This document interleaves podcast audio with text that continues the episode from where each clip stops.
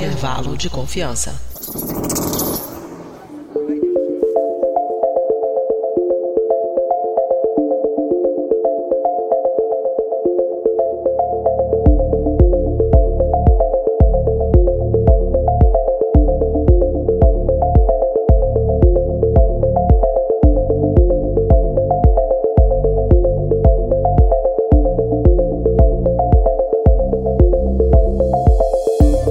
Querida e querido ouvinte, boas férias, Reske Prasnie. Aqui quem fala é Igor Alcântara e eu trago aqui para vocês o oitavo episódio do nosso especial de férias, o Resample, onde, como vocês já sabem, a gente traz aqui episódios clássicos para vocês, a gente revisita esses episódios. E hoje foi um episódio aqui pedido, inclusive, dentro da própria equipe do Intervalo de Confiança. Eu trago para vocês um episódio da primeira temporada, um dos primeiros também, o Intervalo de Confiança número 5, Mais Armas aumenta segurança. Este episódio ele foi publicado no dia 23 de setembro de 2019. E esse episódio ele contou com a participação minha e a participação da Patrícia Baltazar. A Patrícia apresentou o programa e a apresentação do nosso vitrinista, o Diego Madeira. O Diego foi nesse episódio a primeira participação dele gravando o podcast. Claro que ele está presente desde o primeiro, fazendo as vitrines, mas esse foi o primeiro dele gravando. E nesse episódio a gente discute uma, uma coisa que diz dizem, né, que a gente, enfim, não vou falar se é verdade ou mentira, você escuta o episódio para saber, mas a gente discute, será que é verdade que sociedades onde a população ela tem mais acesso às armas, onde as armas é, são mais liberadas, elas são mais seguras? Um cidadão armado, ele é um cidadão mais seguro? Ou será que é o contrário disso? Ou será que a quantidade de armas não tem nada a ver com a questão da segurança? Então, esse é um episódio que ele traz um outro tipo de episódio, foi o primeiro desse, desse estilo,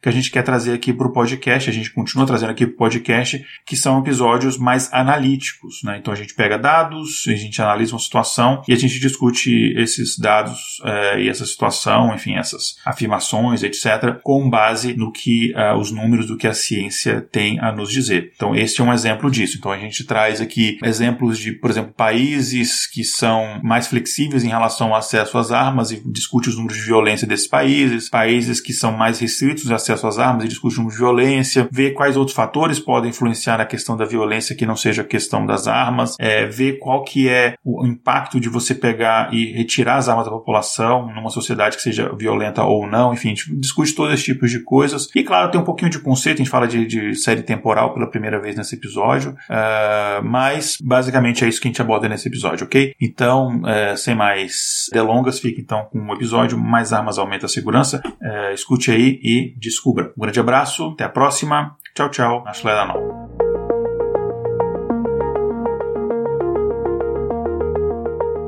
Existem quase 400 milhões de armas em circulação nos Estados Unidos. Isso é mais do que a própria população do país. Existem cerca de 1,2 armas para cada pessoa. O número de jovens neste país mortos por arma de fogo sobe a cada ano. Em 2015 foram cerca de 3 mil vítimas. Esse número passou para 4 mil em 2016 e quase 5 mil em 2017. E essa estatística continua a subir. Há poucos dias atrás, em 2 de setembro de 2019, um adolescente de 14 anos no estado do Alabama assassinou todos os cinco membros da sua família seu pai, madrasta, seus três irmãos, de 5 e 6 anos e um bebê. Esse caso lembra o que ocorreu no Brasil em 2013 com a família Pesseguini, onde um adolescente de 13 anos supostamente matou os pais, ambos policiais. E os dois lados da discussão nesse assunto, né, tanto aqueles que defendem leis mais flexíveis, quanto aqueles que são a favor de um controle mais rígido, eles usam diferentes dados para tentar reforçar a sua posição. Então, é, tem um argumento que ele é muito usado, né, que é de que países com grande acesso às armas, como por exemplo a Suíça e a Dinamarca, têm índices baixíssimos de violência e de crime. E se você seguir esse raciocínio, né, ele diz que um cidadão com a arma ele está mais seguro. É, e eles também falam o seguinte, né, se o bandido, por exemplo, vai assaltar uma casa, mas aí ele não sabe se a vítima ali dentro pode estar armada, tem uma chance dela ter uma arma, ele vai pensar duas vezes antes de cometer um crime, né? Eu acho esse pensamento engraçado, porque aí o, o as pessoas acham que o bandido fala assim, não, então eu vou, acho fazer um concurso, né? Vou, sei lá, acho que não é bem assim que funciona, né? É um mundo meio fantasioso. Bom, mas Do outro lado do debate, um dos dados levantados é de que, por exemplo, aqui nos Estados Unidos, onde eu moro, os estados que têm os menores índices de criminalidade são aqueles que têm o maior controle sobre a compra e venda de armas de fogo. E o campeão nesse quesito é exatamente aqui onde eu moro, em Massachusetts, que tem os menores índices de homicídio em todo o país. E tem também as leis mais rígidas de controle é, de venda e comercialização e posse de arma. Agora, qual dessas informações no final faz sentido? Né? É, não seria que ambos os casos, ou um dos, dos casos, um, aquele exemplo que a gente já citou no nosso episódio número 3, né, de que correlação é, que não significa causa, né, enfim, uma correlação espúria. Enfim, é isso uma das coisas que a gente vai debater hoje. E antes que a gente comece a detalhar um pouquinho mais esse assunto, é legal deixar bem claro que trouxemos os dados globais de violência e usos de armas e também dados específicos do Brasil. Mas a maior parte dos dados que usamos para esse episódio são dos Estados Unidos, por uma questão razoavelmente simples. Uh, eles têm a questão da arma há mais tempo e é de lá que vem a maior parte dos, uh, dos estudos nesse assunto.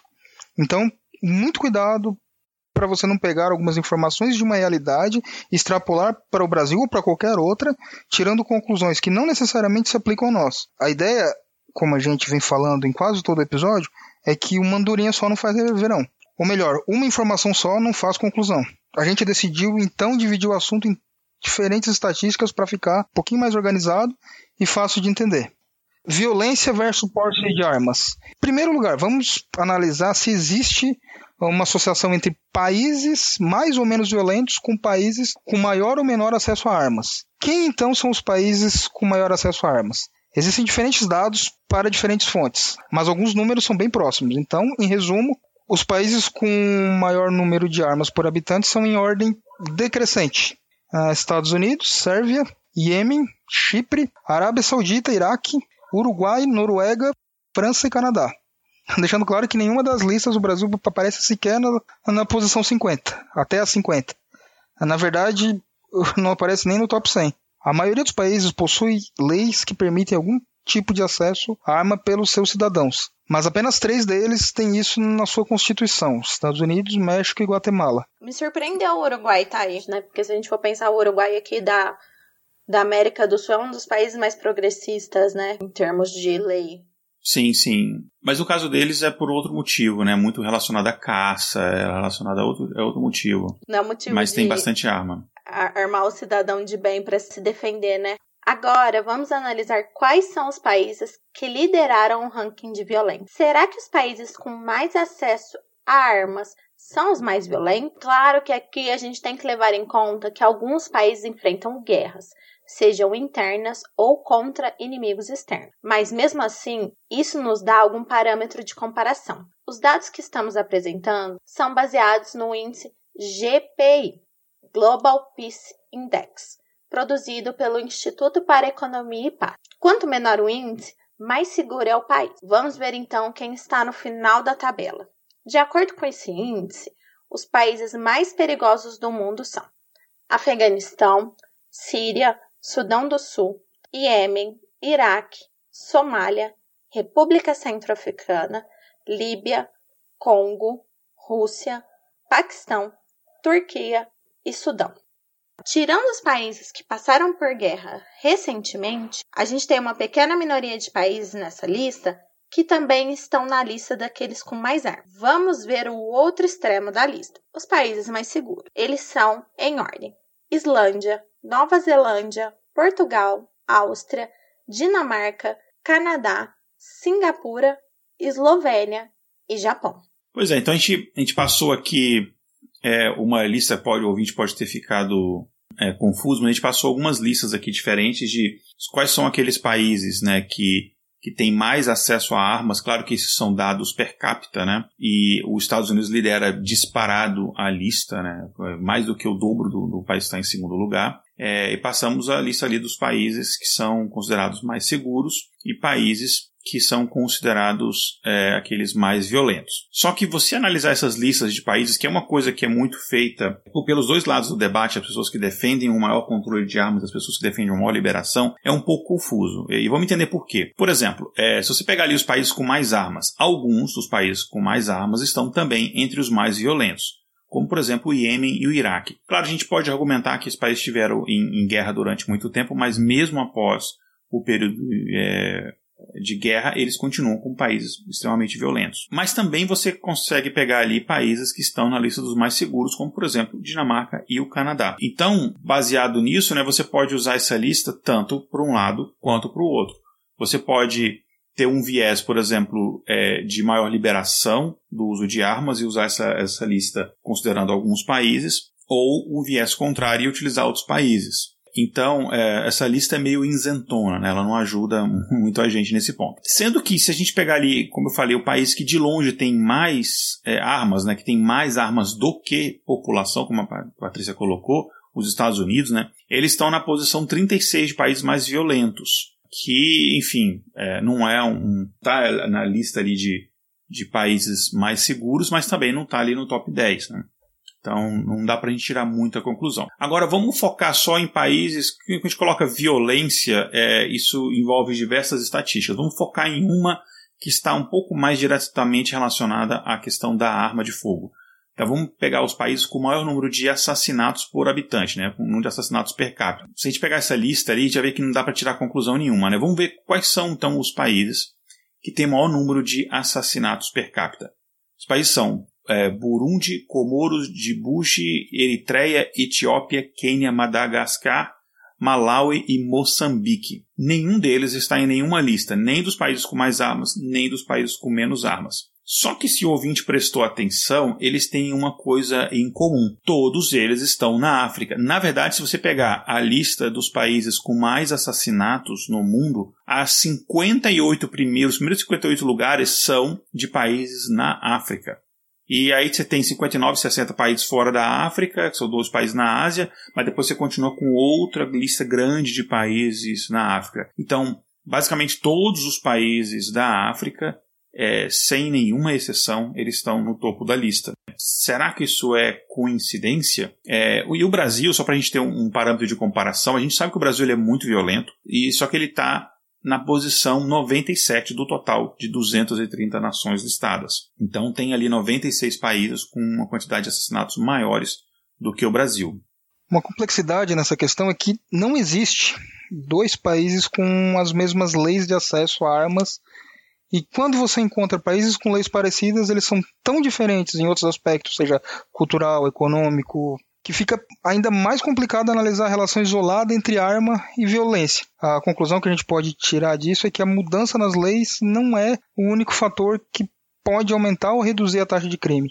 Como a gente falou aqui, existem países com mais armas que são violentos e aqueles que são seguros. Existem países com muitas restrições às armas que são seguros e alguns que são bem perigosos. Claro que a gente não está falando aqui que liberar ou restringir a arma não tem consequência. Tem, mas isso a gente vai abordar depois. Isso vai ficar para depois. O momento agora é pensar na associação dos números gerais de violência associados com facilidade de se adquirir uma arma. Então, como analisar apenas maior presença de armas com maior ou menor violência não parece nos levar a lugar nenhum. A gente precisa investigar mais profundamente a questão para a gente entender um pouquinho melhor essa situação. Lembra que no nosso episódio 2 nós falamos sobre desigualdade? Então, Lá a gente explicou sobre um tal de índice de Gini, que mostra quão desigual é uma população. Só que nesta análise aqui, a gente vai trazer outro dado, não dos países mais desiguais, mas dos países mais ricos e mais pobres, baseado na média de renda de, da população. Nessa lista, os países mais pobres são Burundi, Malawi, Níger, Madagascar, Moçambique, Sudão do Sul, República Centro-Africana, Congo, Afeganistão, e Serra Leoa. Percebeu que vários dos países dessa lista estão também na lista dos países mais violentos e com mais homicídios? E isso é independente do grau do posse de armas da população. Ou seja, para surpresa de zero pessoas, países mais seguros não são aqueles com mais ou menos armas, mas é aqueles com maior riqueza. Só que não basta apenas o país ser rico, já que os Estados Unidos está em segundo lugar nessa lista de renda per capita. Mas está, mesmo assim, longe do top 20 de países mais seguros. O que acontece então? Vamos então analisar outras questões. Pois é, um problema nessa análise é que ela mostra o estado atual desses países. Então, ela mostra é, atualmente qual que é o grau de violência de cada local e a quantidade de armas e a facilidade de obter essas armas. E, e aí fica um pouco complicado, né? Porque a gente viu, inclusive no episódio 6, que a gente já citou aqui, que é complicado você estabelecer uma relação de causa e efeito quando você não tem a questão do tempo, quando você não sabe o que, que aconteceu primeiro. Então, no caso, vamos pegar é, um país que seja, tanto faz se ele seja mais violento ou se ele é mais seguro. Vamos pegar um país que tem uma lei um pouco mais liberal em relação a armas. Será que foi a liberação de armas que mudou os índices de violência? Ou o contrário, ou seja, o que, que aconteceu primeiro? Será que era um país violento liberou as armas ele ficou seguro? Ou será que era um país seguro liberou as armas ele ficou violento? Ou será que, enfim, era o contrário? Será que, por exemplo, era um país já seguro e aí aconteceu a liberação das armas? Enfim, então a gente tem que saber o que, que aconteceu primeiro. Então é, é muito complicado, é muito problemático, é muito é, é errado do ponto de vista da estatística, ciência em geral, você comparar, falar, ah, esse país tem mais armas, ele é mais seguro que o Brasil, ou esse país tem mais armas, ele é mais inseguro que o Brasil, porque você não sabe se foi a liberação das armas ou mesmo a proibição das armas que causou aquilo. Então você tem que analisar as coisas no decorrer do tempo. Vou pegar um exemplo aqui o Canadá. O Canadá ele tem uma política de armas semelhante aqui nos Estados Unidos, e ele é um dos países mais seguros do mundo. Será que ele era violento antes da liberação das armas? E aí você liberou as armas e aí o crime reduziu para ele se tornar um país seguro? Ou foi o contrário? Será que ele já tinha índices de crime sempre baixos e aí liberou-se as armas, a liberação de armas não alterou esse número? E aí a gente, é, eu vou tomar emprestado aqui uma expressão da Nicole, né? Vou usar aqui o meu momento pernalonga de, é, qual que é a expressão que ela usa? Pernalonga de batom? Isso. Então vou usar aqui, vou usar o meu momento aqui pernalonga de batom para a gente explicar um pouco uh, um conceito técnico aqui da estatística que a gente sempre tenta trazer, né? Vamos falar de um, de um conceito muito importante em estatística, para quem trabalha com ciência de dados estudo, trabalha, por exemplo, com, com machine learning, é muito importante, é uma coisa que a gente chama série temporal, é, ou o termo em inglês, se você for pesquisar na bibliografia inglesa, a gente chama de time series. Né? Resumindo, uma série temporal é basicamente uma sequência de valores que uma variável qualquer que você está analisando, pode ser criminalidade, pode ser número de armas, é só a sequência de valores que essa variável assume no decorrer de um determinado tempo, sendo que o valor ele está diretamente influenciado pelo valor anterior. Então, ou seja, o, valor que havia anteriormente influencia o meu valor posterior. Se ficou um pouco confuso, não se preocupe, como a gente sempre faz, a gente pega aqui o nosso ouvinte na mão e a gente explica um pouco mais detalhado para ficar um pouco mais claro. Então imagina que eu estou é, tentando, por exemplo, calcular a chance da cotação do dólar ultrapassar é, 5 reais. Se você pegar isso, é claro que a probabilidade é maior que o dólar ultrapasse 5 reais se no dia anterior ele já estiver acima de 4 reais.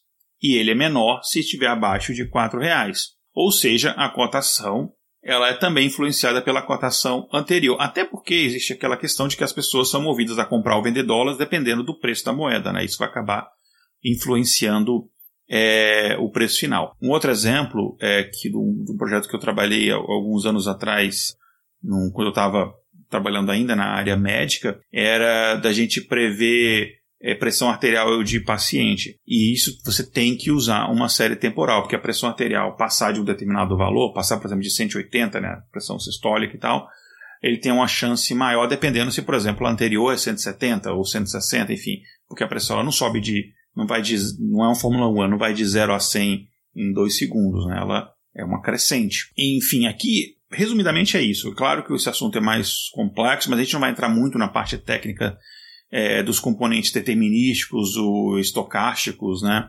Até porque em áudio é mais difícil entender isso do que se a gente tivesse um vídeo para fazer mostrar alguns gráficos. Mas o que o ouvinte precisa entender é que existem equações que nos ajudam a calcular isso, e essas equações levam em conta diversas coisas, como a tendência, é, que é um indicativo nessa tendência de alta ou de baixa. E também existem coisas como sazonalidade, enfim, tem coisas que têm uma variação natural. Você ficar vendas, por exemplo, há uma sazonalidade que tem vendas maiores, por exemplo, numa determinada época do ano, como Natal, por exemplo, ou aqui, por exemplo, na Dia de Ação de Graças é, e depois né, na Black Friday, enfim. E outras questões também, como a aleatoriedade de componentes, etc. Enfim, tem várias questões, mas tudo isso a gente consegue colocar numa equação e calcular. Mas o ouvinte tem que falar, mas é, é, agora fecha o parênteses do, do Pernalonga de Batom, mas o que, que, isso tem a ver com o tema de hoje, né? Bom, para entender de verdade, de fato, como é que mudanças em políticas de posse de arma podem influenciar na segurança, a gente precisa levar em conta que tanto os números da presença de armas quanto os dados da violência obedecem padrões do que a gente chama de uma série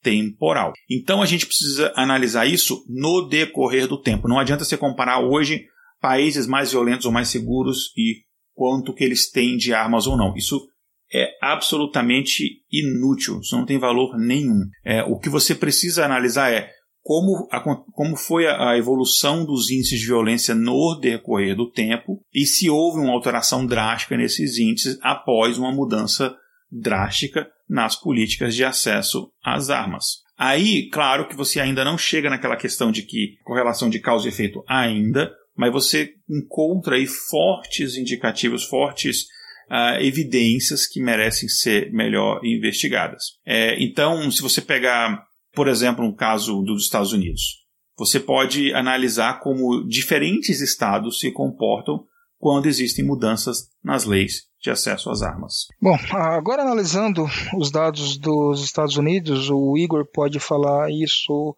com mais detalhes, mas o legal dos Estados Unidos é que os estados eles têm uma autonomia um pouco maior para criar as suas regras específicas, as suas leis específicas, e assim a gente pode ver como um só país ele é, lida com a questão em diferentes lugares. É uma coisa que eu nunca entendi exatamente quando a pessoa fala, ah, mas nos Estados Unidos é assim, mas no Brasil é assim, mas de qual Estados Unidos a gente está falando? Dos Estados Unidos do Texas, dos Estados Unidos da Califórnia, do Nova York, dos Estados Unidos do Havaí? Que são, são países dentro do país, mesmo se aplica aqui para o Brasil. A gente está falando do Sul, a gente está falando do Nordeste, do, de São Paulo, do Rio. Lá eles fizeram uma, uma série de coisas que, analisando os dados americanos que mudaram suas leis do acesso a armas, podemos ver quais leis tiveram maior efeito na redução de crimes cometidos com armas de fogo. E não foi só proibição pura que funcionou, mas três políticas relativamente simples. Por exemplo, restrição do tipo de arma que o cidadão pode comprar. É, ele não podia mais comprar um rifle de assalto, é, que é aquela arma um pouco maior, com um cano grande. A segunda medida é aumentar o tempo de espera entre uma arma, entre a compra de uma arma e outra. Ele não pode ficar fazendo upgrade nela o tempo todo. A última é uma verificação do comprador, que inclui antecedentes criminais, testes de sanidade mental e o mais importante de todos, histórico de violência doméstica. E eu não sei se eles veem o score também da pessoa, se ela tem condições de comprar e, e manter a arma financeiramente falando. Não, eles não verificam credit score. Banir quem já cometeu violência doméstica é um dos fatores que se acredita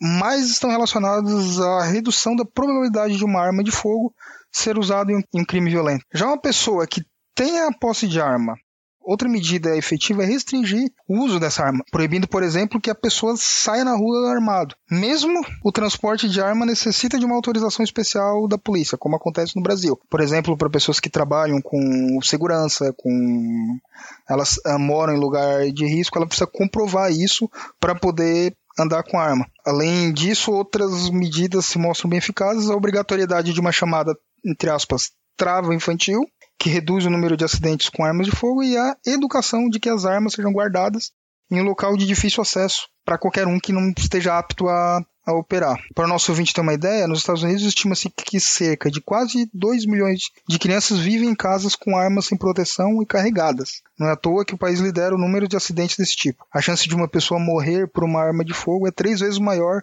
se uma pessoa mora em uma casa com a presença de armas. E eu lembro que quando eu era mais novo lá no sul, o meu avô tinha uma arma e eu já atirei para cima umas duas, três vezes e eu sabia onde a arma ficava. Então, assim, eu fiquei bem perto de entrar para uma estatística brasileira disso aqui, aqui. É, eu sou meu padrasto e minha mãe eram policiais federais. Meu padrasto, ele trabalhou inclusive um tempo na Interpol, ele foi a tropa de atiradores da elite da Polícia Federal. Depois ele foi ele acabou ficando um tempo no sindicato, depois se aposentou. Mas eu lembro que na minha casa sempre tinham muitas armas. Assim, muitas que eu digo assim, seis, sete armas de todos os tipos diferentes, com mira laser, não sei o que a gente aprendeu a atirar desde pequeno. Mas o acesso à arma era extremamente dificultado, nunca era guardada munição junto, tinha um cofre e tal, tinha todo um controle por até pelo fato de serem policiais, eles sabiam, até porque, enfim, eram, éramos 13, né? Em casa, assim, filhos, então eles sabiam do, do risco que uma coisa dessa podia, podia ocasionar. Além disso, a gente pode observar que, independente da região, do IDH ou da renda média, nos Estados Unidos, os estados com menor índice de violência são normalmente aqueles com maior controle sobre quem pode comprar uma arma. Alguns estudos interessantes que levam em consideração as séries temporais que a gente comentou antes perceberam duas coisas. Países com baixos índices de violência não enfrentam alteração desses números se a política de acesso a armas é alterada. Ou seja, a Suíça, Finlândia ou Alemanha liberar ou restringir armas não muda muito os níveis de violência. Só que o inverso não é verdade. Países violentos tendem a ficar ainda mais violentos com a presença de mais armas, aumentando bastante os casos de violência doméstica que leva à morte de familiares. Nesses mesmos países, a restrição de armas causa uma leve redução de crime, mas essa mudança é em uma escala menor. E alguém aqui conhece um país violento e desigual que no passado recente mudou sua política de armas? É, deixa eu ver, deixa eu chutar. Hum, o Brasil? Olha, certa resposta. Exatamente. Vamos então falar agora de como isso afetou nossas preocupantes estatísticas de segurança pública. A gente vai falar agora do Estatuto do Desarmamento, que ainda no primeiro ano do mandato Lula, uma proposta apresentada pelo senador do MDB, na época PMDB, do Espírito Santo, Gerson Camata, foi aprovada em plenário e sancionada logo em seguida pelo presidente, no dia 23 de dezembro de 2003. Essa lei, conhecida como Estatuto de Desarmamento, colocava sérias restrições à posse e comercialização de armas de fogo. E nunca é demais reforçar a diferença entre posse e porte de arma. Posse é quando você é dono de uma arma e mantém ela em lugar fixo, como sua casa, sítio ou escritório. Porte é quando você carrega a arma consigo, no bolso, no coldre, no, na mão, na mochila. O Estatuto do Desarmamento de 2003 colocava sérias restrições nesse quesito, sendo que só poderia ter uma arma quem comprovasse a necessidade disso perante o órgão responsável, que poderia ser a Polícia Federal ou o Exército, dependendo aqui do tipo de arma. Né? Além disso, havia outras exigências e a pessoa perderia o direito a, a essa arma se fosse encontrada armada e sob influência de álcool, drogas e medicamentos psicoativos. Muita gente diz que houve um plebiscito sobre desarmamento e que o não venceu, e mesmo assim a lei passou. Só que existe um pequeno erro aqui. Essa lei é de 2003 e o plebiscito só aconteceu em 2005. E ele apenas perguntava se a população concordava com um artigo específico, o 35, que proibia totalmente o comércio e posse de arma, o que de fato não é o que acontece. A posse não é proibida em sua totalidade, mas existe um processo que torna a aquisição de uma arma legal um pouquinho mais complicada. Mais à frente a gente vai detalhar isso de novo, mas resumidamente, dois estudos mostram indícios que o Estatuto de Desarmamento foi positivo. Desde que dados de violência e de armas de fogo começaram a ser catalogados em 1995, houve um aumento de mortes violentas ano após ano, dentro de uma pequena margem. Só que a partir de 2004 houve uma queda na maioria dos anos, com alguma variação para cima dentro de uma pequena margem, mas de todo modo mostrando uma boa tendência de queda. Não estamos aqui dizendo que essa correlação é exatamente a causa, mas existe uma forte evidência nesse sentido. É, e em 2019 houve outras mudanças com relação ao Estatuto de Desarmamento. Né? Foi permitido que moradores do campo possam andar com suas armas em toda a extensão da sua propriedade, sendo que anteriormente era permitido apenas que a arma ficasse na sede da propriedade. Outra modificação foi a redução para a compra de armas, que passou de 25 anos para 21 anos, a idade mínima. Além disso, o registro que era feito por unidade passou a contemplar quatro armas e a sua renovação passou de 5 para 10 anos. E agora, adolescentes de 14 a 18 anos poderão fazer aulas de tiro com autorização do responsável. E vale aqui só um comentário final sobre o Estatuto de Desarmamento, é que ele tem esse nome, é, mas ele não provocou de fato um desarmamento da população. Ele restringiu compra e posse de armas, é, que é um debate é, que acontece não apenas no Brasil, mas é um debate extremamente forte também aqui, é, aqui nos Estados Unidos, principalmente porque é um dos principais palcos desses grandes midiáticos é, massacres, né, desses assassinatos em massa. Eu tive no Congresso, né, em Belém do Pará, e Belém é uma das cidades mais violentas do país. E existe uma normalização ali muito grande da, da não só da posse de armas, mas da licença para matar da polícia. É, a gente conversou com muita gente local e existe um, um, consenso, assim, muito grande e, e, até uma, entre aspas, uma, uma, uma coisa boa deles, assim, a Força Nacional tá lá, e é bom, a gente ouviu várias vezes as pessoas falando, é bom porque eles não perguntam, eles atiram. Então, imagina se a gente tem um, um estatuto mais flexível, que já foi flexibilizado em 2019. E isso está tão normalizado principalmente nos locais mais violentos. O que você disse agora é, é interessante, em 2014, 2015, eu tive uma proposta para ir jogar basquete na, na África do Sul. Eu, eu acabei não indo por uma questão de seguro, né? Que para jogar lá eu tinha que, que fazer um seguro, que se eu fosse sozinho, o clube que eu ia jogar ia pagar, mas como eu queria ir com a minha esposa e com meu filho, eu tinha que pagar os três e para pagar o, o, seguro, principalmente do adolescente, é, custaria cinco vezes o que eu ia receber por mês. Né? Eu acabei não indo. Mas eu, tava quase indo só pagando o meu seguro e deixando eles sem, porque eles não iam estar em nenhuma situação de risco, tava, tava tudo certo. Mas eles falaram que no lugar que eu ia morar lá, as pessoas andavam na rua armadas, porque lá tem bastante chinês, tem bastante indiano, tem grande parte da África passa uh, por ali. E isso que me deixou, que me fez não ir. E agora é engraçado que parte disso está acontecendo por aqui. É uma coisa que é um debate extremamente complexo, né? Mas essa, essa normalização da, da, da presença da arma, essa normalização da morte acaba gerando até uma menor empatia da população e isso apenas reforça né, a, uma força de opressão contra a própria população que essa mesma força é, policial, e aqui o policial não é o vilão, né? o vilão é o, o, sistema em si, o policial ele é tão povo quanto todo outro, é tão oprimido como todos os outros e tal. Mas essa mesma força policial, que ela é utilizada para supostamente matar ali um bandido sem julgamento justo, etc., ela também pode ser usada contra um professor que está em greve exigindo uma condição decente de trabalho, contra e como a gente vê acontecendo no Brasil, né? Enfim, que o uso de cavalaria para poder em greves, isso aqui, enfim, é, quando você normaliza essa, é, é, esse uso abusivo da força, esse uso abusivo da força é mais cedo ou mais tarde, e é mais cedo quanto mais, mais vulnerável você for, é, volta-se contra você, né? Então a gente tem que tomar muito cuidado quando a gente dá é, força a esse tipo de discurso, né? É tema tenso, vamos continuar.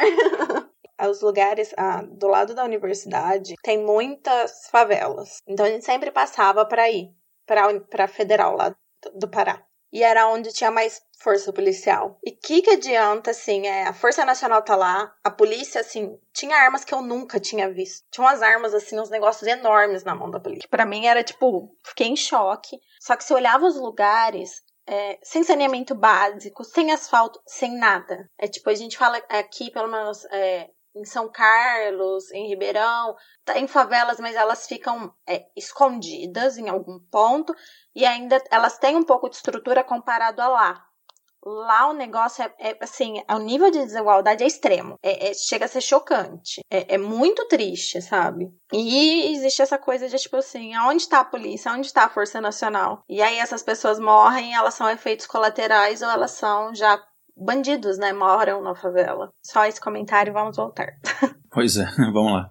Em um cenário mais abrangente, apenas países já violentos veem alguma mudança significativa nos números da violência com a mudança da legislação de armas. Só que existem algumas estatísticas que mudam mesmo em países classificados como seguros, e elas são principalmente três: números de assassinato em massa, suicídio e mortes por acidentes domésticos. Vamos então usar dados divulgados pelo CDC, que é um órgão americano responsável por controle de doenças e epidemiologia e falar um pouco disso. Nos Estados Unidos, morreram em média 2 mil crianças por ano devido a acidentes com disparo de armas. Além disso, em média por ano, mais de 10 mil sofrem ferimentos e alguns que levam a sequelas para o resto da vida. Disparo de armas de fogo são a segunda maior causa de mortes em crianças no geral e a primeira em crianças negras. E ainda falando sobre o viés racial, nos Estados Unidos, crianças negras têm 10 vezes mais chances de morrerem por arma de fogo do que crianças brancas. Já entre mulheres, casas com presença de arma possuem o dobro de casos de violência doméstica do que em casas sem arma. Claro que não é a arma que torna a pessoa violenta, mas pessoas violentas normalmente gostam de ter armas. Ainda nesse tema, mulheres que sofrem violência de seus parceiros têm cinco vezes mais chances de serem mortas se o parceiro possui uma arma. Ainda continuando essas estatísticas, pessoas com acesso a armas possuem o dobro de risco de morrerem por homicídio, ou seja, você está achando que a arma te torna mais seguro, ao contrário, né? E o triplo de chance de cometerem suicídio. E aproveitando que a gente está gravando esse episódio é, no mês de prevenção ao suicídio, é importante a gente falar desse tema. E aqui, mesmo se você considerar, levar em consideração e, e fazer o, a, os ajustes necessários estatísticos, e levar em consideração as diferenças aí de renda, uh, fatores como doença mental, taxa de desemprego, etc., os estados, já falando aqui dos Estados Unidos, os estados com melhor controle sobre armas e melhor checagem de antecedentes possuem taxas consideravelmente menores de morte por suicídio e de número de massacres que são tão divulgados hoje pela mídia. Em média, isso, isso é um. É, agora a gente vai passar dados aqui que, que são extremamente alarmantes. Olha só, ouvinte. Em média, acontecem nos Estados Unidos mais de 20 mil mortes por suicídio com armas de fogo por ano. 20 mil mortes por arma de fogo, suicídio por arma de fogo por ano. Já sobre assassinatos em massa, desde aquele caso que foi muito famoso do Sandy Hooks, né, que inclusive depois dele o Obama mudou algumas leis é, em relação a acesso a, a, a armas, Lembrando que esse, esse, ataque em Sandy Hooks ele aconteceu em 2012. Nele morreram 28 pessoas. Enfim, desde, desde esse evento Sandy Hook, olha só, aconteceram 2 mil casos de assassinatos em massa nos Estados Unidos.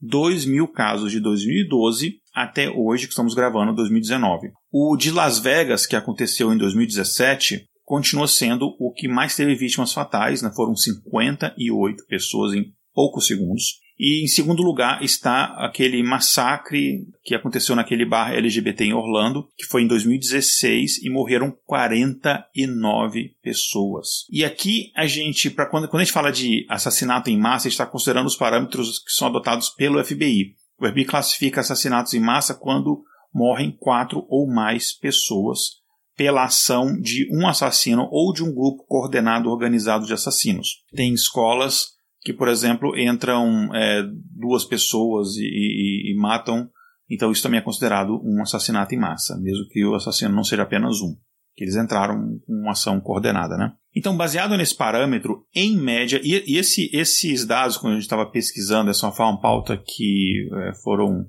algumas semanas para a gente preparar, e foi um dos dados que mais me deixaram assim alarmado, né? É, seguindo esse parâmetro, em média acontece um massacre por dia nos Estados Unidos, ou seja, em média todo dia tem um.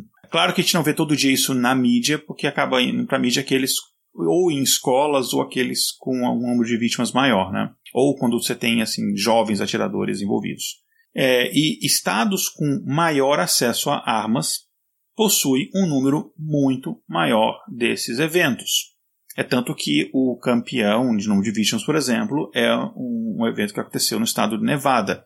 E, enfim, Flórida é outro caso, uh, Texas, então são sempre aqueles que lideram as estatísticas, que são estados com um acesso mais fácil em armas. Além disso, o número de massacres desse tipo ele causa um efeito colateral é terrível na população, que é um efeito de de terror nas crianças. É, existe uma pesquisa recente que mostrou que 60% dos adolescentes têm medo de morrerem dentro da sua escola devido à ação de um, de um atirador. É, a minha filha mais velha tem 12 anos, até ano passado ela estava morando aqui comigo nos Estados Unidos e ela, ela teve esses treinamentos, essas coisas assim na escola, uma coisa é, absurda. E eu já comentei isso em episódios anteriores. Eu, antes de morar em Boston, eu morava em Los Angeles e porque eu trabalhava na universidade na USC, né, na Universidade do Sul da Califórnia. E lá quando você entra, você passa quando você começa a trabalhar lá, pelo menos eu que fiquei mais tempo assim, eu fiquei dois anos e meio, você tem que passar por uma, um, um processo assim, tipo, de RH, alguns treinamentos específicos, você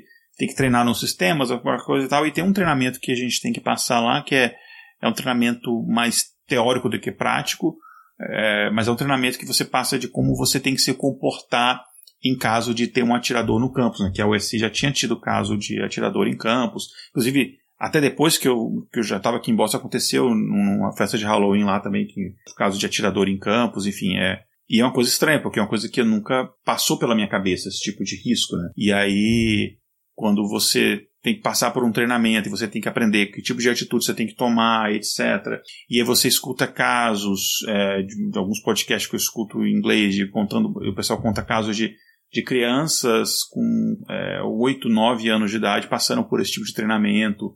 É assustador. É, então esse efeito de terror ele é muito uh, acho que é, é muito nocivo. Claro que não tão nocivo quanto a perda da vida em si, mas também muito nocivo, né, para a cabeça dessas crianças. Em alguns lugares já é ruim o bastante ter que ensinar para elas como é que foge de, de terremoto, de enchente e, e tsunami.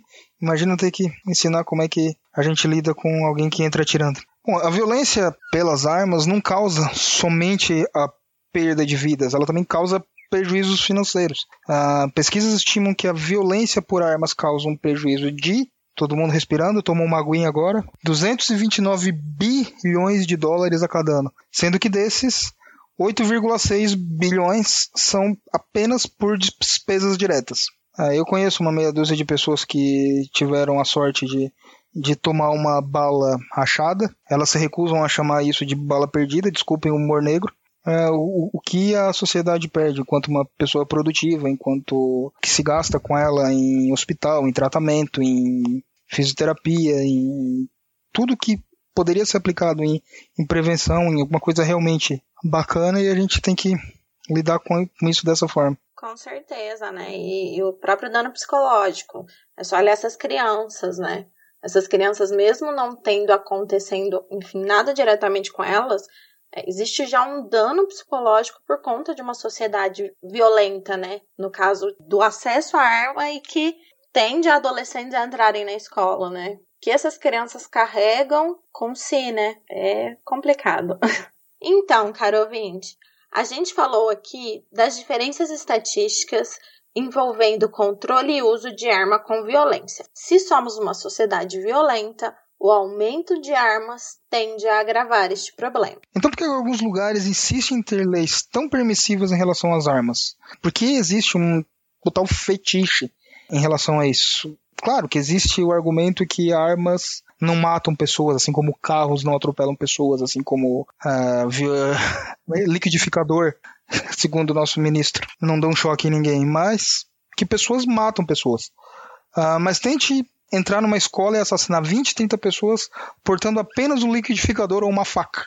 Se bem que com uma faca é mais fácil. Tá, mas você não consegue matar 20 ou 30, é. né? Você consegue... É separado antes, né? Um, um dos casos, só desculpa interromper um, um parênteses, um dos casos de massacre que teve esse ano nos Estados Unidos, a polícia conseguiu imobilizar o atirador, se eu não me engano, eu posso, eu não sei exatamente o número, mas foi algo de é, a polícia conseguiu imobilizar o atirador em coisa de menos de 30 segundos. E mesmo assim ele conseguiu matar mais de 10 pessoas. A mesma eficiência se conseguisse é, parar esse atirador com 30 segundos se ele tivesse portado uma, um outro tipo de arma, é, isso não, ele não teria provavelmente matado ninguém ou uma pessoa, enfim, o número de vítimas seria muito menor, né? Então é isso que a gente está falando aqui, né? Um dos centros desse debate é que, mais uma vez, o país onde se fabrica e se comercializa as armas, os Estados Unidos. E aqui um argumento bem forte é que o direito de ter arma está garantido pela segunda emenda constitucional, uh, the right to bear arms. Isso Isso é verdade, mas pense que as dez primeiras emendas constitucionais americanas foram assinadas em 1791. Ou seja, mais de 200 anos atrás, e que nessa época as armas precisavam ser recarregadas após cada tiro. Ou seja, dava um tiro, colocava pólvora, colocava bolinha, tava lá os, os negócios que tinha que apertar, puxava a alavanca e atirava de novo. Eles não imaginavam que você teria um rifle metralhadora onde em poucos segundos você poderia matar dezenas de pessoas. Além disso, o que os ativistas nessas áreas propõem não é o completo banimento das armas, mas o maior controle na venda e o banimento apenas de armas pesadas que deveriam ser de uso exclusivo das Forças Armadas. Rifles e assaltos metralhadoras não são usadas para defesa pessoal e nem para caça. A única razão de sua existência é o ataque em massa, que é isso que acontece hoje em dia. Mudar a Constituição americana é bem complicado. Além do projeto ter que passar nas duas casas do Congresso, ele precisa ainda ser ratificado pelas câmeras de dois terços dos estados. Só que medidas de controle não precisam alterar a Constituição e a gente já falou dos Estados Unidos que fizeram isso e tiveram resultados bem positivos. E mudar isso, seja nos Estados Unidos, seja no Brasil, seja em qualquer lugar, envolve reduzir a influência do lobby da indústria armamentícia, que banca várias campanhas de vários políticos e por isso se torna quase imbatível. No entanto, o maior envolvimento de pessoas cobrando seus governantes dia a dia pode fazer o efeito e salvar vidas. Sabe aquele e-mail que você manda para o seu para a pessoa que você votou, você cobra ele que eventualmente isso vai dar certo. Só que não é só isso, a gente precisa debater algumas questões profundas da nossa sociedade. E não, videogame não causa violência, nem filmes, nem Pokémon, nem nada disso. Uh, se você analisar os dados dos últimos ataques em massa nos Estados Unidos, e vamos colocar o arquivo CSV com esses dados para downloads no post do episódio, você vai perceber a esmagadora maioria dos assassinos são homens e brancos. Então é preciso sim debater um outro assunto, merece um podcast próprio para ele, que é a masculinidade tóxica. Entendendo o gênero como uma construção social que tem por objetivo organizar e segregar subjetividades em um contexto binário, heteronormativo e patriarcal, ou seja, se você nasce com pênis, você é menino e vamos oferecer a você tarefas como brinquedos de menino, é, ferramentas, é, EPIs. e vamos oferecer também aproximação com questão lógica, força, entre outras coisas, para que futuramente seja um homem importante. Se você nasce com vagina, as atribuições são que a gente já discutiu por aqui. De pertencer ao lar, se doar para a família, brincar de boneca, então os brinquedos são boneca, casinha, enfim, fica tudo limitado a isso. A gente não ganha ferramentas, né? A gente ganha panelas e Organizar emocionalmente a sociedade fora da esfera pública. Cuide do seu lar, não vá para a esfera pública. A minha, minha filha, principalmente a. Só um ah, comentário. Tá. Minha filha, é, principalmente a caçula, que eu ainda tenho algum tipo de influência nas coisas que ela gosta de brincar, né? Ela tem carrinho, tem Lego, tem todas essas coisas e tal. quero sim que ela tenha uma, uma vida forte na esfera pública, porque eu tenho um plano de que, é, como ela tem dupla cidadania, ela, ela seja presidente do Brasil e dos Estados Unidos ao mesmo tempo. Vai ser tipo uma espécie de uma grande ursal, só que não da América Latina. Né? Vocês vão ver só. Aguarde alguns anos. Ela só tem quatro anos, mas né, estamos, estamos no caminho. Estamos trabalhando, né? Ainda já teve algum comentário ali no, no e-mail ou no post perguntando se o podcast era comunista? Agora vai. Não, não. Agora vai ter. Ainda não. A gente, tem, a gente tem ouvintes muito. Vai. A gente tem ouvintes é, muito, muito bons. Mas desculpa interromper, interromper. Pode, pode, pode seguir, Paty. Não, que isso. Só um outro comentário. Eu sou. É, eu, quando muito pequena, eu fui traumatizada por conta de filmes relacionados a bonecas assassinos. E eu peguei trauma de boneca. Então, com 6, 7 anos, eu fiz a minha mãe dar todas as minhas bonecas. E até hoje eu tenho muito, assim, eu tenho trauma. Eu não gosto. para mim, boneca é um brinquedo que não dá para confiar. Ele pode ser possuído por um demônio e te atacar durante a noite. E a minha mãe ela tinha que se virar para, enfim, encontrar brinquedos para mim que não fosse boneca. Então eu tive muito brinquedo diferente, não muito estereotipado. E por eu ter irmão trigêmeos menino mais novo, então na minha casa tinha muito brinquedo de menino. Então eu acabava brincando com os brinquedos dele. Então o que eu mais gostava tipo era brincar com os bonequinhos do Dragon Ball. Então eu acabei saindo um pouco, enfim, por conta de um trauma. E por ter uma família, por ter muitos meninos em casa, eu acabei não tendo tanto contato com brinquedos só de menina. Mas aí foi um caso bem à parte, né? Pensando que eu sou da década de 90, né? Onde a maioria das meninas, enfim, eu não era a mocinha vista pela minha família. Eu era a moleca. Vamos voltar aqui. Esses pacotes que recebemos ao nascer são as normas, os papéis de gênero que a sociedade espera que a gente reproduza durante nossas vidas. Nesse sentido, temos uma masculinidade almejada que é ditada por questões eurocentradas, padronizadas. Um homem negro vai passar por expectativas diferentes da sociedade, ser empurrado a se organizar para também um modelo de masculinidade ditado pela lógica patriarcal branca. Um homem gay vai passar por esses aspectos. Um homem com um porte físico que se distancie dessas normas também. Tudo isso gera um desconforto que, quando atravessados pela urgência de performance de violência e poder exigidos pela sociedade, podem ser prejudiciais. Nessa lógica de masculinidade, os homens não são possibilitados de desenvolver a autopercepção, vivência de suas emoções e afetos, gerando uma dificuldade ainda maior de lidar com tais demandas. Geralmente, a possibilidade que se levanta nas discussões atualmente seria a noção de masculinidades, no plural, considerando que o fim do patriarcado e dessas questões de performance gênero serem ainda o top. Logo, nesse contexto, onde há várias masculinidades, existem nuances onde pessoas que se identificam com tal gênero podem se perceber como sujeitos possíveis. Esse é um assunto que ele é emergencial, né? E que ele deve ser não só ser discutido pelos homens, mas na sociedade no geral.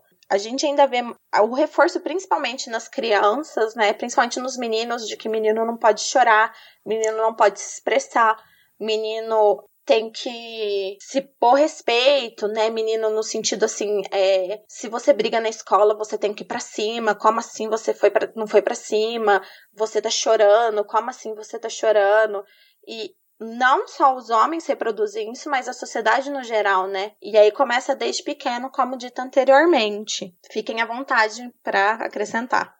É, e que fique claro, assim, que essa questão que a gente está debatendo em relação à masculinidade tóxica, pode haver ah, o que, que, que, que tem a ver, enfim, a gente debateu, né, que tá, a questão do fetiche em relação à arma está muito relacionado a uma questão de um fetiche do homem forte caçador que vai na selva e tal, enfim. E eu já li pessoas argumentando de que isso é uma coisa natural, que é instintivo do, da, da, nossa espécie e tal. Mas eu acho esse, esse, esse argumento um pouco, para ser bonzinho, enfim, mas esse, esse, esse argumento bem falacioso. Fala o português correto, eu acho esse argumento babaca. Isso, exatamente. É, é, é falacioso e babaca esse argumento porque a gente não vive mais dentro de uma caverna. A gente tem smartphone, a gente usa internet, a gente anda com roupas, a gente usa transporte público, avião, enfim, a gente não sai para caçar, a gente vai no supermercado ou num um, um restaurante, lanchonete, você pede as coisas pela internet ou pelo telefone, enfim, a gente não vive mais numa, numa floresta. Então, por que que essa questão básica da sociedade a gente tem que viver como se ainda estivesse dentro de uma caverna? Então, é, eu acho, eu acho, acho um argumento completamente complicado e é bom para o homem esse, esse debate também. Isso, isso liberta o próprio homem porque esse modelo arcaico ele, ele é prejudicial para a sociedade como um todo. É, porque às vezes você não está afim de executar esse papel que, que lhe é esperado, né? Então, enfim.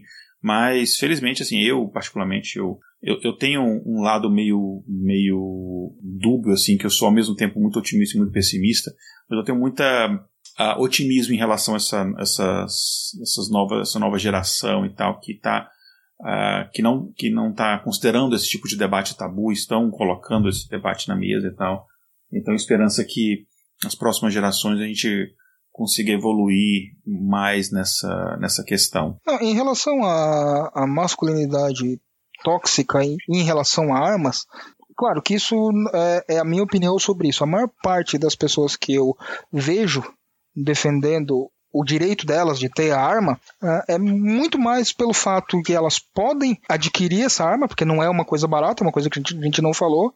O valor de uma arma de fogo ele é razoavelmente alto para a realidade do país, em detrimento das pessoas que não podem comprar. E assim elas se colocam um degrau acima em qualquer tipo de hierarquia que elas imaginam na cabeça delas, estando assim superior por ter uma arma.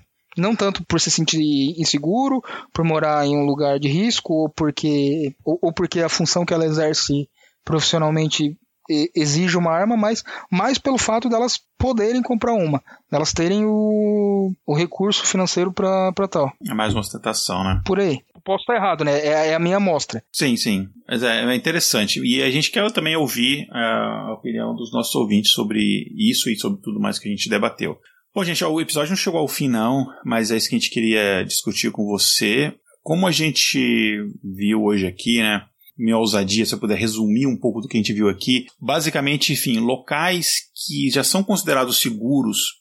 Se você reduzir a quantidade de armas, isso não vai trazer mais segurança, porque os locais já são seguros. Mas existe uma, uma grande quantidade de estudos acadêmicos a respeito disso, estudos sérios, e a grande maioria deles diz que em nenhum lugar, seja esse lugar seguro ou inseguro, aumentar armas reduz a violência. Em nenhum lugar isso não existe. Então, aumentar armas não vai te tornar você mais seguro, independente de onde você more. Você pode morar na Suíça ou no Brasil, não vai fazer diferença.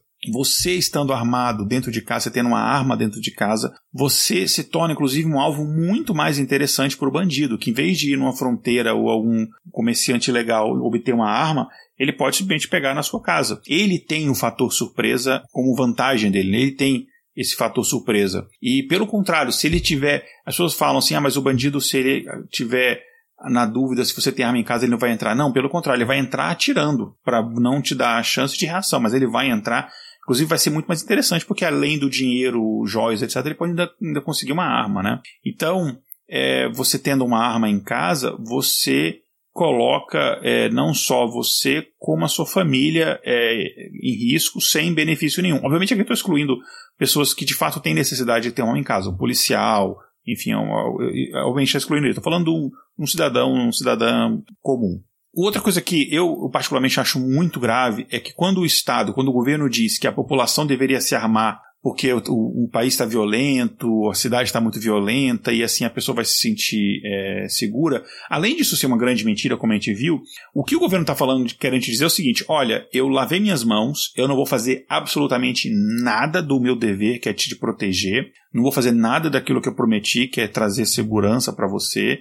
Você se vira, você está sozinho, se vira aí, então você vai comprar uma arma. Então eu acho que isso daí é, não é para isso que, que os governantes foram eleitos, né? Enfim, eles têm que cobrar que eles de fato façam aquilo que, eles, que a gente, pra, pelo qual a gente votou neles, né? que é permitir que a gente tenha uma vida com, com segurança e com prosperidade. Como eu falei, o episódio não acabou, mas é essa uma reflexão que eu acho que é importante.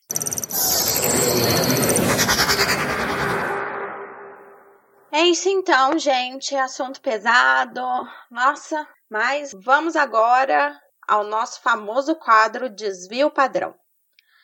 Para quem ainda não sabe, esse quadro é um prêmio dado a cada episódio para algum dado que foi divulgado ou interpretado de forma errada ou distorcido, ou onde a parte científica foi ignorada. E isso gera ou um exagero do que está sendo mostrado, ou mesmo mostra algo que é completamente mentiroso. Troféu desvio padrão vai para o ministro de Segurança Pública Sérgio Moro. E aqui um, um desejo pessoal aqui, quando esse episódio for por ar, ele não seja mais ministro. Que em uma entrevista no começo desse ano, para a Globo News, ao defender o decreto do presidente Jair Bolsonaro, que flexibilizava o porte de armas, fez algumas afirmações falsas, para dizer o mínimo. Para resumir, já que o episódio está bem longo, a afirmação mais grave de todas as coisas ruins que ele disse foi que desde o Estatuto de Desarmamento, o número de homicídios no Brasil bate recordes a cada ano. Só que essa informação é falsa. Ah, antes de mais nada, vamos relembrar algo que a gente sempre fala e que explicamos melhor no episódio 3. O fato de duas informações estarem correlacionadas não significa que uma é a causa da outra. É a história do. A causa de violência depende de vários fatores, como a gente viu aqui nesse episódio. Mesmo assim, a gente vê indícios fortes e que merecem alguma consideração. O Estatuto de Desarmamento, como a gente já falou também, foi implantado nos últimos dias de 2003, ou seja, de fato ele começou a entrar em vigor em 2004. No ano de 2003, nós tivemos mais de 39 mil homicídios no Brasil. No ano seguinte, foram 37. Em 2005, esse número caiu ainda mais, chegando a 36 mil e 34 mil em 2006. O risco de morte por armas de fogo era de 22 por 100 mil habitantes e caiu para 18 para cada 100 mil habitantes. Será que essa já não era uma tendência então? Não, não era. De 1995, que é quando esses dados começaram a ser coletados, até 2003 houve um aumento de 21,4%. Os estados onde mais houve redução do número de armas de fogo foram os que mais reduziram os números de homicídio e onde os homicídios subiram foram aqueles com menor adesão ao desarmamento. Nesse caso, Pará, Maranhão e Bahia. É, o Pará aqui, inclusive, a Patrícia comentou né, que ela estava no Congresso. É, então, né, por essa informação errada que leva a população à falsa de impressão de que estará mais segura à medida que estiver mais armada, é que temos a honra de dar o prêmio ao nosso ministro Sérgio Moro, e ele pode ficar à vontade para vir nas sedes mundiais aqui no intervalo de confiança receber o troféu, e inclusive o convite, obviamente, se estende também à sua cônjuge. Então, pessoal, não se esqueça de que você também pode enviar sua sugestão para o quadro Desvio Padrão através das nossas redes sociais ou do e-mail contato arroba intervalodeconfiança.com.br. E se sua sugestão for escolhida, nós citaremos o seu nome no episódio. E chegamos ao final do episódio. Só que antes de encerrar, nós entramos agora no quadro Espaço Amostral, onde cada um indica alguma coisa bacana que esteja vendo, lendo ou jogando. Vamos começar então com o nosso calouro. Diego, o que você indica para os nossos ouvintes? Primeiro, obrigado pela oportunidade, obrigado pela, pela recepção. Eu espero ter sido claro no, no que a gente disse, ainda que tenha um pouquinho de opinião uh, teve bastante informação bacana que a gente contribui para o debate. A minha indicação não tem necessariamente a ver com o tópico armas, mas uma parte dele. Uh, a gente nunca entendeu direito o fascínio que os norte-americanos têm pelas armas. Eu tive uma leve ideia quando eu li o livro Deuses Americanos, do Neil Gaiman. E lá, no contexto da, do livro, uh, um deus ele passa a ter força a partir do momento que uh, ele é reverenciado. Quanto mais ele é reverenciado, mais altares são feitos para ele, mais gente o conhece e pede coisas, recebe coisas e tal, mais forte ele fica. E um dos deuses no contexto da história é o deus da arma. Eu ia indicar a série, mas a série cometeu um pecado muito grande na segunda temporada que eles substituíram a Gillian Anderson. E não se pode fazer isso com a pessoa mais perfeita desse planeta. Você também acha isso? Eu, eu acho. Ela é pessoa mais linda que eu já vi na minha vida. E, e, substituíram por, por, um modelo inferior. E tiveram a, a capacidade, no contexto da história, de chamar aquilo de perfeição. Então não serve. Não, não vou indicar a série. Eu vou indicar o livro. Deuses Americanos do Neil Gaiman. É, e você, Igor, sua indicação? É, eu vou fazer duas indicações. Como sempre, eu sempre dou uma roubadinha, não indico mais, enfim. É, se bem que a gente nunca colocou essa regra que tem que ser um, né? Mas eu vou indicar dois podcasts dessa vez, um em português um em inglês. Então, algumas pessoas me perguntam às vezes na rede social, pedem indicação de podcast em inglês que pode ajudar a pessoa a melhorar a sua uh, compreensão do inglês, né? Então eu vou indicar um, um podcast, eu vou indicar inclusive uma pessoa que ela, ela faz, fez outros podcasts também muito bons, que uh, o nome da pessoa é Lillian Cunningham, e eu vou deixar o posso deixar o nome no, no post do episódio. A Lillian Cunningham é uma jornalista incrível, incrível jornalista ela trabalha para o Washington Post e ela tá com. Ela, ela é autora de dois podcasts que tiveram repercussão muito grande aqui nos Estados Unidos nos anos anteriores. É, um é o Presidentials, que não é, não é minha indicação esses dois podcasts, mas só para uma pequena introdução. Um é o Presidentials, em que cada semana, cada episódio, que era semanal, ela falava de um presidente americano, ali do George Washington até o Trump. É, inclusive, esse podcast foi inspiração para o podcast Presidente da Semana que a Folha de São Paulo fez. E depois ela fez um outro podcast chamado Constitutional, que cada episódio ela abordava um aspecto diferente da Constituição americana e mostrando toda a evolução de como é que as emendas da Constituição foram colocadas, como é que a Constituição foi feita e foi alterada durante os anos e tal. Eu achei muito interessante, coisas absurdas, por exemplo, que você acaba descobrindo, como por exemplo, teve casos de que indígenas não conseguiram processo, fazer, entrar em corte para fazer processar, porque a terra deles foi tomada pelo Estado, porque o juiz considerava que eles não eram seres humanos. É, e aí teve uma, uma mudança constitucional para considerar, não, olha, índios também são gente. Coisas desse nível de absurdo, assim. É, então, e foi muito legal. E aí, ela chegou nesse ano que a gente comemora 50 anos da chegada ao Homem à Lua. Desculpe, galera, que é que é conspiracionista, sim, o homem pisou na Lua, existem diversas provas disso, que você inclusive consegue verificar até hoje, né? Só apontar um laser para a Lua, onde tem um espelho lá, enfim. Mas tem 50 anos que o Louis Armstrong pousou na Lua e falou aquela frase icônica dele. E ela lançou um podcast que ainda não está finalizado, ela ainda está lançando episódios novos, que chama Moonrise. E eu vou deixar o nome também no post do episódio. Esse podcast Moonrise ele vai explorando todo o caminho é, da exploração especial, espacial até chegar na Lua não só do ponto de vista americano, mas também do ponto de vista soviético.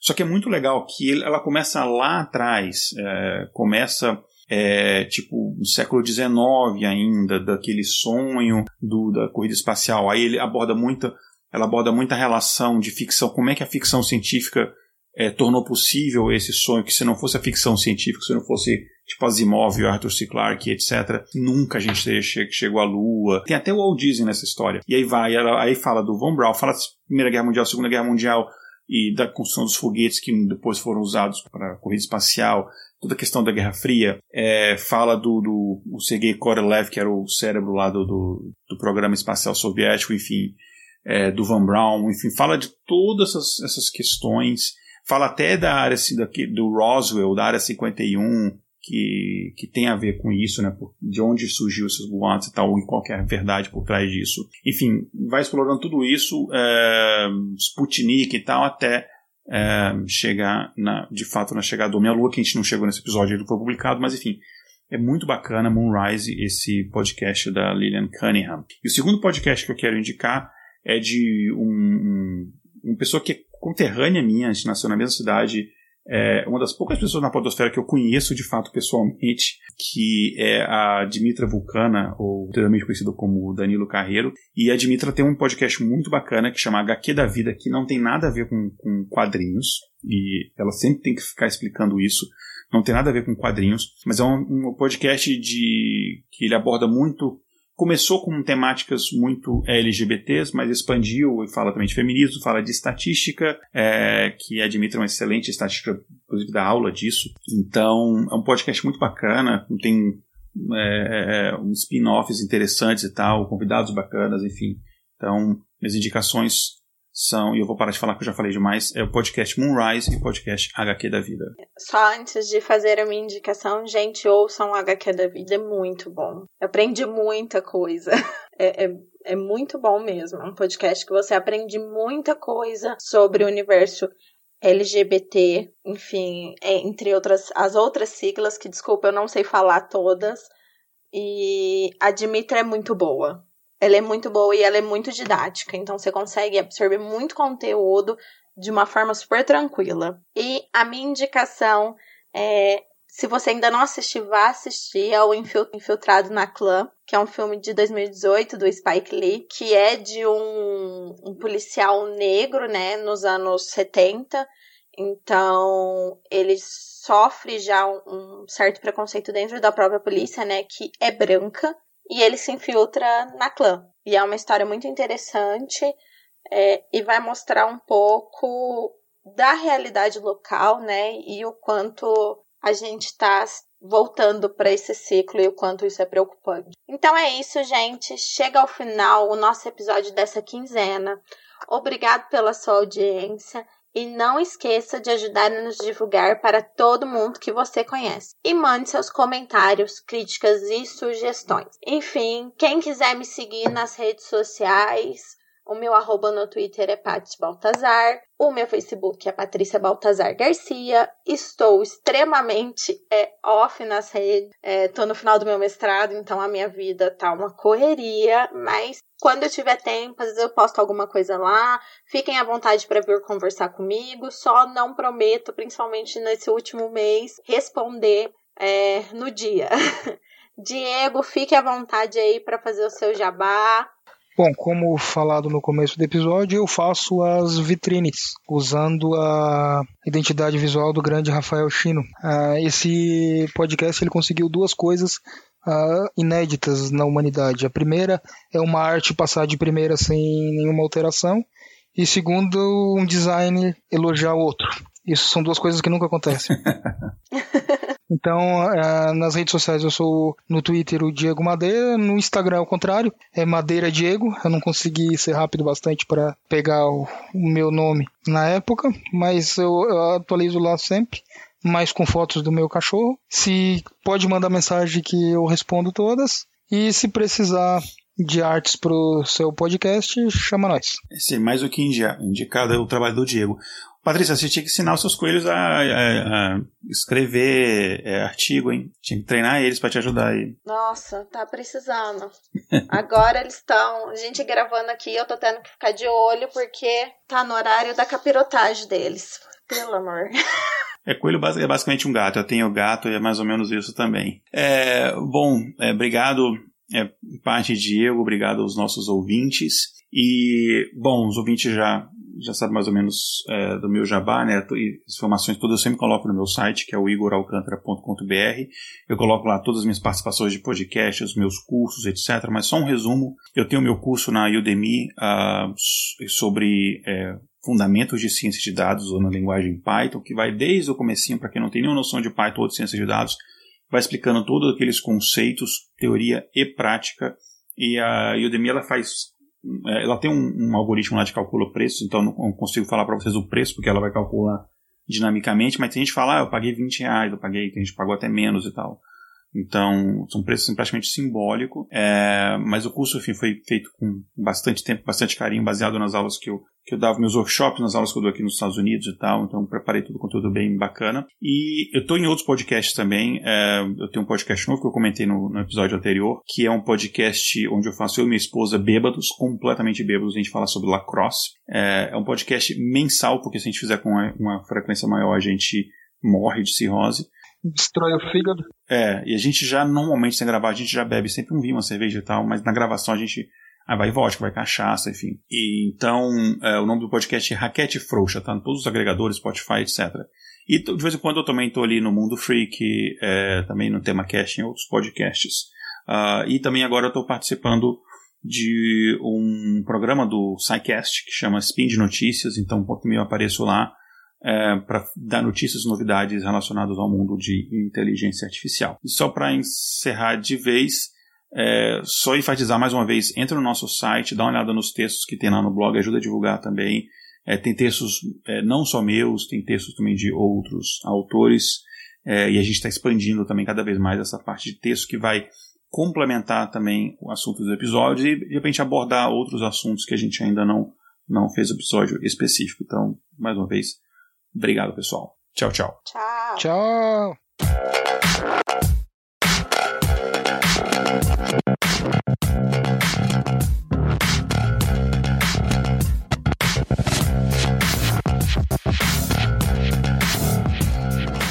Pauta escrita por Igor Alcântara, Patrícia Baltazar e Nicole Galtério.